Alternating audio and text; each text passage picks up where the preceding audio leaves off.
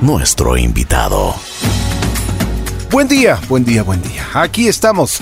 Este día sábado está dedicado a los 37 años de la bruja y a todo su staff. Bueno, quisiéramos tener a todo su staff, quisiéramos entrevistarle, por ejemplo, en la parte administrativa, a Marta Tintín, a Jime, Jime Cañar, que esta semana estuvo de, en su día de contadora, al gato.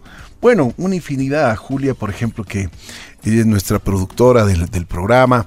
Eh, varias personas, varios, varias, eh, imagínense si podríamos invitarles a todos los locutores para que nos cuenten sus historias y, y sus, sus testimonios de vida, pues son testimonios muy importantes, los cuales siempre nos, nos ayudan a crecer, a tener un equilibrio también sobre las cosas que nosotros vivimos y pensamos y sentimos, por supuesto. Aquí tenemos nada más y nada menos que a una compañera que está todas las tardes con, conmigo y que realmente, eh, como se diría vulgarmente en mi tierra, que aguante. La famosa Eve Mideros. Hola, mi querida Eve, ¿cómo estás? Hola, wow. Em, Ricky, eh, jefe, amigo, em, chuta y muchas veces confidente.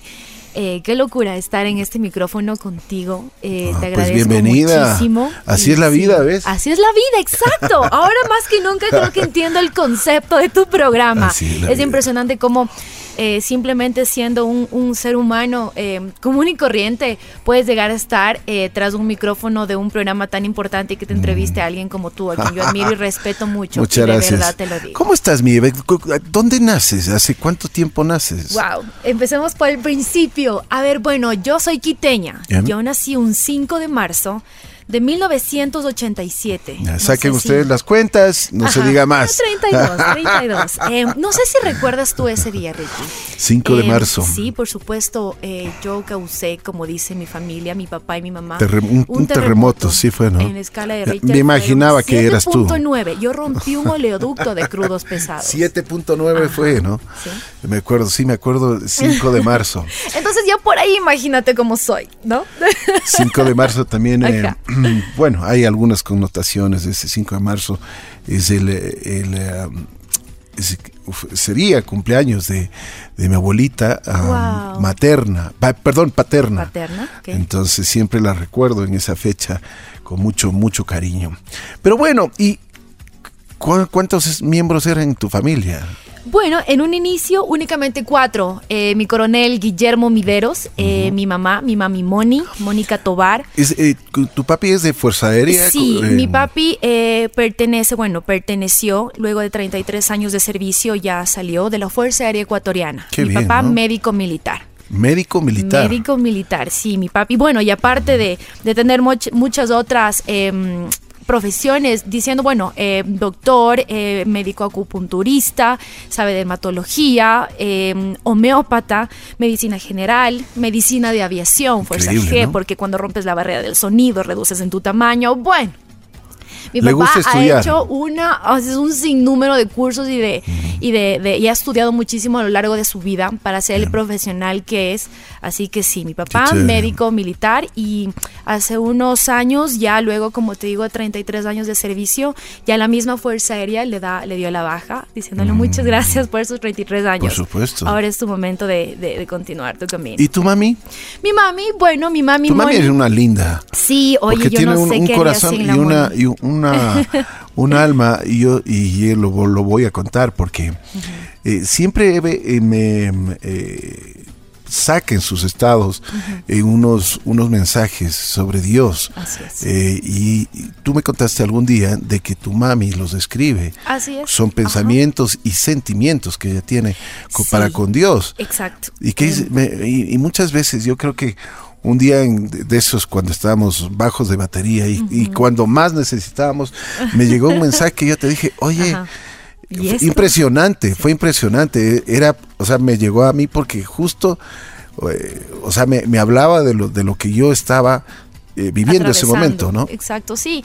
Eh, la palabra de Dios eh, llega simplemente cuando tiene que llegar. Ese aliento de vida, ese aliento eh, que te impulsa a seguir y que te dice, vamos, no estás solo. La vida es complicada, es dura a veces, pero acá estoy. Y pues sí, el corazón de mi madre es, es inmenso. Ella todos los días, eh, bueno, ella estudia la Biblia y todos los días saca un versículo de estudio. Y dependiendo al versículo de estudio, ella elabora una oración. Ya. Entonces, eh, ¿qué te digo? Eh, como, como aporte, eh, porque ella pues le gusta eh, y sabe que todo mundo necesita siempre una oración. Ella es muy creyente. Entonces, ella crea estas oraciones y las pasa a la familia, a sus grupos de amigos, de oración, de la belleza. iglesia. Un- Y yo lo único que hago es copiar y pegar ese, esa creación de mi mamá. Pero no te puedes imaginar a cuánta gente ayuda a tu mami. Sabes Y- que sí, tengo una o sea, idea, porque muchísima gente me escribe y me dice, ve, amén. Solamente puedo decirte amén. Wow, gracias. Y es un, ma, Sí, mira, sí, estamos sí. ayudando gente. Y mamá es un, No, es simplemente que es- gracias Dios por utilizarme como, un, como un instrumento. Es más, yo te dije Ajá. algún día que nosotros deberíamos en el programa de las tardes dar un, un, Un mensajito. el- sí, o sea, si no lo damos toda la, la- la- toda la mm, información que trae eh, todo este mensaje, pero por lo menos Sí, algo, algo el especial y que principal, la Exacto. oración, el agradecimiento. Claro, porque la gratitud es el principio de absolutamente todo. Y yo creo que eh, realmente, yo creo que todas las, todas las personas, todos los seres humanos necesitamos de eso, ¿no? sí, es verdad. Em, pero bueno, ¿y tus hermanos cómo? Ay, bueno, de ahí tengo mi hermano mayor, mi hermano Luis Guillermo, Luis Guillermo Mideros. Eh, mi ñaño Luis Gui vive ya muchos años en Estados Unidos, son 16 años ya. Que él se fue a vivir a, a tratar de cumplir el sueño americano y déjame decirte que con mucho orgullo él lo cumplió. Él, bueno, luego de mucho esfuerzo, de mucha lucha, él logró sacar primero su residencia y pues él ya está como ciudadano americano. Qué bien, ¿no? Entonces sí, le costó mucho, eh, muchísimo Esfuerzo, muchísimo esfuerzo, trabajo, muchísimas claro. lágrimas también. Sacrificio. El no salir de ese país, que bueno, a Dios gracias, le dio todo, ahora lo tiene todo. El no salir de ese país para volver a tus raíces, a tu, a tu país, a tu familia, a los brazos de tu madre. Porque sí, muchas veces es complicado ir. Eh, un viaje a los Estados Unidos pues es un tanto costoso y etcétera. Eh, le costó también muchas lágrimas. Pero a Dios gracias, él está bien. Mi hermano tiene buena salud eh, junto a su esposa y, y mi sobrino. Uy, tu Mason. sobrino es, Ajá, es que es un el muñeco. motor, es el motor de, la familia. Realmente es un niño de póster. Es, es- es un, es un muñeco de torta. Así. Cuatro años de pura energía, de muchísimo amor y de decirme bello, cada sí. vez, Titi, I love you. Y yo simplemente me derrito y mi corazón se va al suelo. Así es, es impresionante. Así que mi hermano Luis, dos años mayor a mí, a quien le debo muchísimo, de hecho, porque me enseñó a cuidarme, a defenderme, me enseñó desde golpear para defenderme muy bien, hasta jugar fútbol. Así que a mi hermano, ese zurdo en el fútbol, un crack, un campeón, se lo debo mucho. Bueno, pero tú siempre fuiste deportista, ¿no? Sí, sí, sí, me gustó mucho siempre el deporte y como te digo por mi hermano, mi hermano siempre, bueno, y eso creo que es por, por el estilo de vida que siempre llevamos, gracias al trabajo de mi papá. Como él era coronel de la Fuerza Aérea eh, Militar, por decirlo así, eh, nosotros siempre vivimos en las bases aéreas militares. Eh, en- en Mucha disciplina, mucho sí, orden. por supuesto, en, en Manta, en Guayaquil, en la base aérea de Taura. Entonces yo siempre me crié en un círculo cerrado de gente, de hijos también de otros militares, con los que compartíamos dentro de una base aérea militar canchas de fútbol, cine, piscina. Entonces siempre luego de hacer deberes, lo que tenías que ir a hacer era por obligación casi salir a jugar a correr, a una pista de squash, eh, a una cancha de squash, a una piscina. Entonces siempre me gustó estar activa y moverme. Y más con mi hermano que era, vamos, así sea de pasabolas, pero vamos. Entonces sí, sí, sí, sí. Creo que por eso a mí siempre me gustó estar activa y, y hasta ahora practico mucho deporte. Bueno, ahora practicas el, el patinaje, que, que a veces eh, veo, me enseñas tus recorridos Ay, y te mandas como que nada, 30 kilómetros en una Uy, en- sí, en bueno, y unas 30 tres horas, o kilómetros sea, es del diario pero, vivir. Pero, o sea, como que nada, o sea, Sí. ¿Sabes ¿cuánto qué? hiciste ayer? Ayer de noche fui a ni sé dónde. Sí, Te- sí, lanzas 30, como 40 30, sí, o sea, kilómetros. pero- Eh, la distancia más larga que, que realicé fue em, desde Salinas hasta Montañita. Fueron un poco más de 60 kilómetros en cuatro horas. Esto en patines, ¿no? En, en patines. eh, por medio de la calle, de la vía, de, de- de la avenida, con carros que pasan súper cerca, con Eso te iba a buses decir, que pasan súper cerca. Pero, pero peligroso. Sí, sabes que sí, es peligroso, pero eh, el deporte, el patinaje, eh, el free skate es un deporte bastante completo. A lo menos para una mujer es el deporte que yo a lo menos recomiendo al 100%. Mueves desde la punta del dedo hasta la punta del pie chiquito, así, todito. Entonces Sí. es un buen ejercicio, es un buen cardio para que el cuerpo de una mujer se mantenga siempre súper bien. Eh, trabajas mucha pierna, trabajas mucho glúteo, mucho cardio. Entonces puedes comer sin culpa, porque una vez que comes sin problema vas a patinar y créeme que es una buena sesión de, de quema calorías. Oye, Eve, ¿cuándo comienzas a, a esa afición por los medios de comunicación? Wow. Fue hace mucho tiempo, ¿sabes? Em, yo estaba em, graduándome de la, de la universidad. em, ¿Qué estudiaste? comunicación corporativa. Ya. Sí, estaba graduándome de la universidad eh, y en los últimos semestres pues yo necesitaba hacer mis pasantías. Y eh, una amiga eh, me llevó a trabajar en una disquera, Emi Music, imagínate, hace mucho tiempo atrás. Ya. Ya Emi Music ni siquiera existe. Claro. Y gracias a esa disquera, bueno, pues uno está con el artista y lleva a hacer lo que es la promoción artística y conoces visitas, eh, medios, canales, radios, medios digitales. Entonces ahí me conoció eh, quien fue mi primer jefe en una radio. Eh, la estación Naranja, a quien yo realmente eh, le debo mucho, pues fue una muy buena escuela para mí. Entonces fue Álvaro. allá, Álvaro, Álvaro. sí, Álvaro Rosero. Exa- exactamente, Claro. Álvaro Rosero, el, el director de, de Exa FM Ecuador. Em, Buena persona, Sí. muy profesional. Totalmente. Una persona que ha, ha dado mucho a la radiodifusión, muy talentoso. Sí, y sí, sí, sí, como ser humano y como persona es alguien a quien yo quiero muchísimo y gracias a Dios nos llevamos hasta el día de hoy muy, muy bien. A él le vamos Sí. a, a invitar porque eh, primero tenemos una muy buena amistad con Álvaro, Qué pero, bueno. pero queremos, y ahora me has dado una muy buena idea porque me gustaría conocer algo más de la vida, de, de, de- de- de la trayectoria de Wow, él. es que te vas a quedar con la boca abierta. Sí, es un, un gran persona. Sí, sí, sí. Pero sí. qué bueno, ahí, ahí estuviste en contacto Así con es. Álvaro. Estuve en contacto con Álvaro porque en una visita pues a, a- a la radio, a EXA, eh, él me conoció, conoció mi voz y me dijo, oye, tal vez tengo un proyecto para ti. ¿Te gustaría radio? Y yo, eh, nunca en mi vida he hecho radio, nada que ver. Entonces fueron entre varias conversaciones, él tratando de convencerme, vente, te va a gustar, me va a gustar. Fui a EXA y estuve tres años. Ya. ¿Qué tal te Entonces, fue? desde ahí. ¿Qué, qué horario bien. tenías? Eh, yo estaba primero em, en el manejo de la activación del examóvil. Ya. Entonces yo pasaba todos los, todos los días, desde la mañana hasta la tarde, durante toda la programación. Em, por las calles de Quito, yo decía que siempre todas las calles de Quito fueron mi, las calles de Quito fueron mi oficina. Claro. Desde el norte hasta los valles, hasta el sur de la ciudad. Impresionante. Me conozco Quito como la palma de mi mano. De verdad, tres años haciendo eso. Y de ahí, pues, los fines de semana. Junto con mi compañero Diego Betancourt. Ahí lo Oye, conociste. no, imagínate. Él, Bueno, tú, le- y eso es el público que sepa. Ajá. Le, le dices mi ñaño. él es mi ñaño porque yo lo quiero muchísimo al, al Betan. Yo le digo Sí. al Betan porque él me enseñó el manejo de una consola.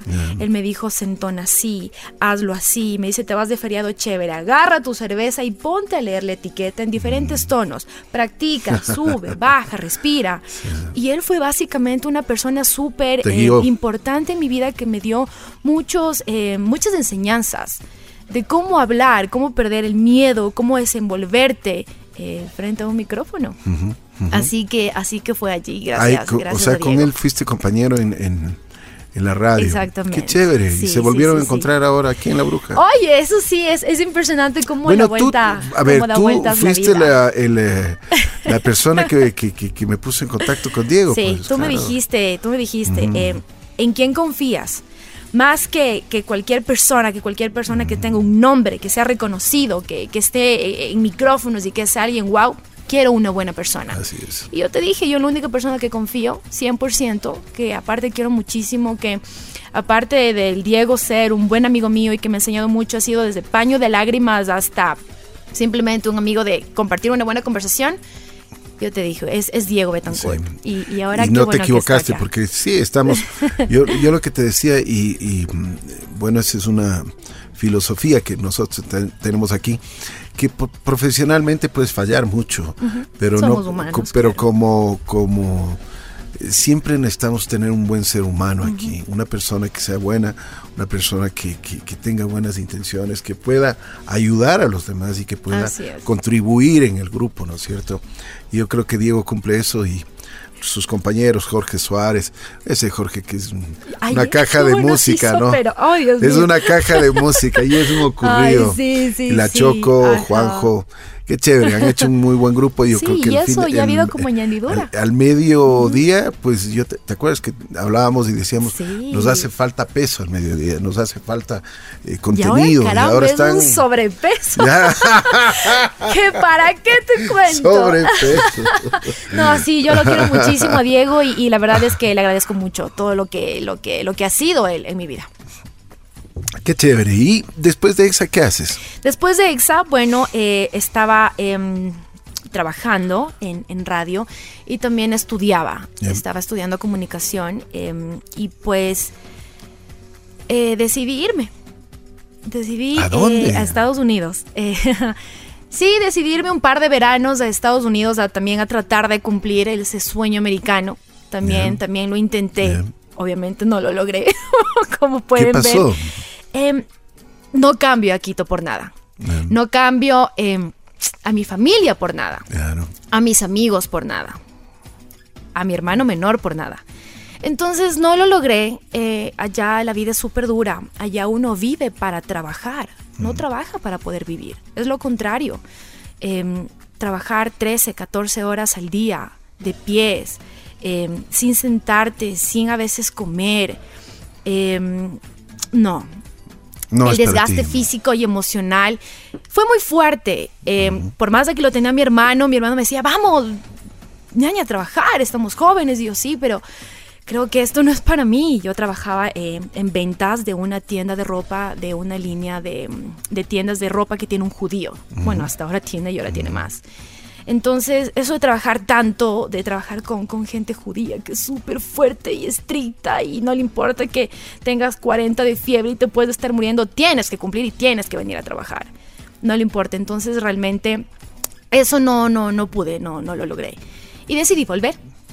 Entonces regresé eh, a Ecuador, regresé a los brazos de mi mamá, de mi familia, de mis amigos y pues dije, eso no es para mí. Me gusta mucho, es un país que yo respeto bastante, que a Dios gracias económicamente durante muchos años por trabajar allá me ayudó bastante desde muy, desde muy joven, bueno, a, a tener yo, ser mi sustento propio y salir con mi propio dinero. Eh, Ecuador no lo cambio. Claro. Su sencillez, su humildad, su comida. Yo no cambio un buen locro por, perdón, la marca McDonald's de Estados Unidos. Definitivamente no. Y acá soy, acá de acá pertenezco y aquí me quedo. Qué bueno. Regresaste Regresé, entonces. regresé a mi Ecuador. ¿Y qué, qué hiciste ahí? Regresé a mi Ecuador y sabes que eh, seguí trabajando en este mundo de, del entretenimiento, eh, del music business. Entonces entré a una empresa eh, que tiene el mismo nombre y ahí seguí desarrollándome en lo que es la promoción artística.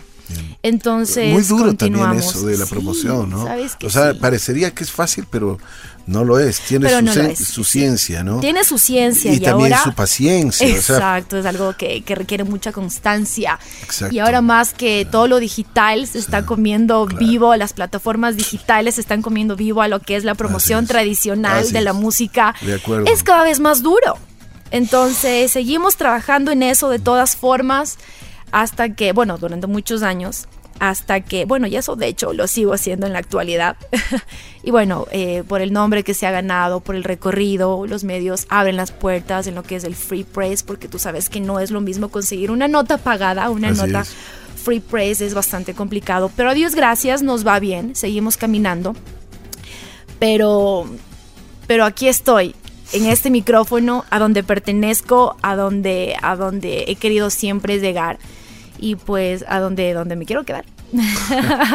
Esa es la verdad, es que tengo que decirlo, ¿sabes? Yo hace unos cuantos años atrás, cuando trabajaba únicamente en promoción artística, em, yo trabajaba para un, para un bar-restaurante, le hacía también un poco de PR, y yo era la persona que elaboraba las cuñas, las, el texto de las cuñas publicitarias para mandar a la bruja.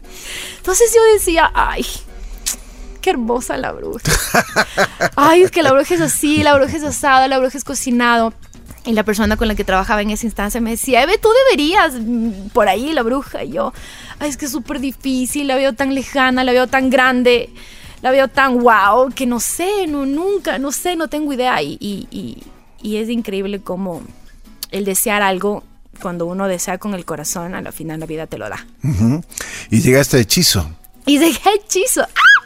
¿Qué tal, Ricky? Cueva, por favor, hechizo con la de Mideros. Yo creo que eso ya deberías empezarlo a contar tú. No, no, no, no, no, no. Cuéntanos más tú.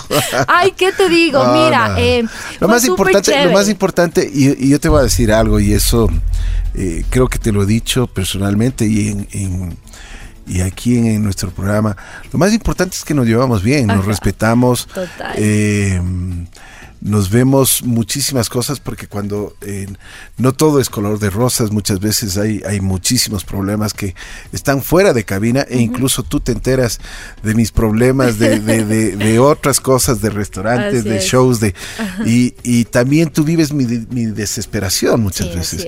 Y cuando estoy con más con la cabeza, pero que humeando, nos toca abrir el micrófono y nos toca poner buena cara y yo creo que eso en el día a día es... Eh, eh, yo he tenido varias personas, varios compañeros, pero, compañeras, pero llegas a un momento, es súper desgastante y tienes que tener una buena química, porque si no hay una buena química y una buena comunicación, pues simplemente yo creo que eso no se da.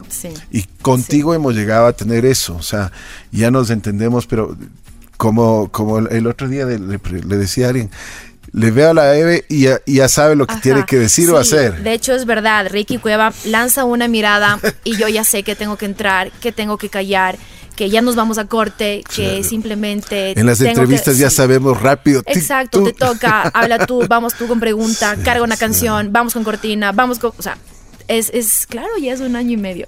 Entonces. Bajo, bajo todo pronóstico. Bajo todo pronóstico, quienes no apostaban por la Mideros. Creo que te dijeron dos semanas, ¿no? Sí, me dieron máximo un mes. Em, y con el fantasma de la Loli. Y con el fantasma anterior. Eh, de, Siempre te la molestan, ¿no? Siempre te molestan. Entonces, sí, pero a Dios gracias, bueno, no por demostrar al mundo, porque realmente yo no tengo que demostrar nada a nadie. Em, simplemente con cariño, con mucha paciencia, con dedicación. Eh, hemos podido llegar a tener esa sinergia que creo que ahora de 2 a 5 la, la, sacamos y la sacamos muy bien. ¿Comunicas bien? ¿Te gusta? Sí, me gusta mucho, me gusta bastante. Yo creo que la comunicación es fundamental, aunque sabes cuándo me cuesta comunicar, cuando me toca hablar de mí misma. ahí me cuesta muchísimo, ahí la verdad es que creo que no no sé a veces utilizar las palabras adecuadas, idóneas, cuando tengo que expresar algo que me molesta, que, que, me disgusta o que me hace feliz. Eh, ahí sí prefiero hacerme bolita y llorar. Sí, ahí, ahí realmente me cuesta muchísimo. Em, pero de ahí, dame un micrófono y, todavía tenemos tiempo, ¿no? Puedes seguir la entrevista, ok. ¿Cómo, ¿Cómo, estás de amores? Estoy bien, sabes que estoy feliz, estoy contenta. Mi principal eh, y más grande amor, que es Dios, está siempre conmigo y es quien me llena día a día, eh, a quien levanto siempre la cara y le agradezco, porque estamos, por ejemplo, Ricky, tú y yo esta mañana aquí sentados, y de ahí el amor de mi familia. Uf, yo tengo a ellos, los tengo bien, los tengo estables, sanos por el momento. Y, y, yo realmente no le pido nada más a la vida. Si pudieses cambiar algo, ¿qué cambiarías? Si pudiera cambiar algo, ¿qué cambiaría? El que mi papi eh, no me haya criado tan de una forma tan... Yo era muy mimada de chiquita. Mi papi me mimaba mucho, me sobreprotegía demasiado. Em, era como que yo, su, niña mimada chiquita, y está bien, está, está correcto. Pero sí, esa, eso, el que me sobreproteja demasiado, el que me complazca demasiado, el que me mime demasiado, eh, sí tiene sus repercusiones ahora inclusive en mi vida adulta. Sí, sí, sí, sí, sí, el que mi papi me haya sobreprotegido mucho, me haya mimado demasiado de la forma en la que lo hizo, porque claro, yo era su nena, su niña de los ojos, era quien regresaba él de trabajar, se sacaba las botas, yo me iba a poner las botas de él, de chiquitita, cuatro años, y su Cristina del uniforme. Y yo le iba a hacer la MOF y mi papá simplemente se retía y mi papá me daba todo. Entonces, eh, creo que simplemente eso, porque de ahí yo tuve una infancia muy feliz. Sí, yo tuve un hermano que me enseñó todo, ser todo terreno, el que mi mamá me ponga vestidos y el que yo me trepe al árbol, al árbol de tamarindo a bajar tamarindos para hacer juguito para el almuerzo. Eh, el, tener una piscina, el tener un mar, porque me crié en Playa Murciélago, en Manta, el que yo aprenda a nadar desde muy chiquita, mi papá me lanza y me dice, vamos, sal, sal, tú sola puedes, y mi hermano me jale porque moría de ahogarme. Entonces, sí, tener dos hombres fundamentales en mi vida me hizo bastante fuerte, aunque el que me sobreprotejan, por otro lado, también me hizo débil. ¿Pero débil en qué? En lo sentimental, ¿sabes? Porque muchísimas veces cuando eh, la gente te falla, eh, duele y duele mucho. ¿Te han hecho daño en el amor? Sí. ¿Sí? Sí. ¿Te ha costado? Sí. Lo que pasa es que me han hecho daño. Eh, yo creo que bueno, la gente no es mala, ¿sabes? Yo no creo que te hace daño, porque la gente yo no creo que dice le voy a hacer daño a esta claro, persona. Así es. Inconscientemente. exacto, la gente yo creo que simplemente se, se, equivoca. Y sí han habido, han habido personas que han dañado mi corazón, pero no creo que ha sido intencionalmente, sino que, bueno, pues esas personas también tienen sus vacíos, sus huecos, sus problemas y que han actuado simplemente no de la forma correcta conmigo. Sin embargo, han sido eh, temas, situaciones y ocasiones en que sí me han lastimado, en que sí me han cambiado, que me han, hecho más dura, pero a su vez que me han hecho más débil, pero que a la vez me han dado el impulso para salir, entonces, sí, me han lastimado, pero, pero de eso se trata la vida, ¿no? Así es la vida. Claro, así es la vida. Así es la vida. Así es. Mi querida Eve, te quiero agradecer muchísimo. Te veo feliz, contenta, me alegro muchísimo porque es parte de la vida, es parte del recorrido que uno debe tener. Eh, espero que sigas así que siempre con, esa sonrisa y con ese cariño que das a todos, aquí en la radio te adoran todo el mundo, o sea, te has ganado el, corazón de todos. Qué hermoso saberlo. Y la gente, la gente te quiere mucho y te respeta mucho, que eso es importante, ¿no? Sí, sabes que, que simplemente eso. Em, habrá veces que yo, bueno, no soy billete de 100 para caerle bien a todo el mundo, pero intento, ¿sabes? Eh, con un buen mensaje, em, siendo buena persona, dándole la mano a quien lo necesita, o tal vez un abrazo. Em, sabes que sí, eh, intento ganarme el cariño de las personas. Porque por amor se mueve el mundo. Entonces, eh, gracias de verdad por, por dejarme saber eso. Yo también acá en la radio los quiero, los adoro un montón. Eh, desde toda la parte administrativa hasta el segundito que nos abre la puerta con un gran, una gran sonrisa todos los días. Así que qué lindo saberlo. Chévere. Eve Mideros, como yo le digo, la famosa Evelina. o, Evelina. Ah. Me dice mi mamá, Evelina. Evelina. Te quiero agradecer mucho, muy gentil, gracias y espero que sigas por largo tiempo aquí en La Bruja. Amén. Nos estás haciendo muy felices. Gracias, gracias de verdad a ti y a todos. Bueno, vamos a continuar en Así es la vida.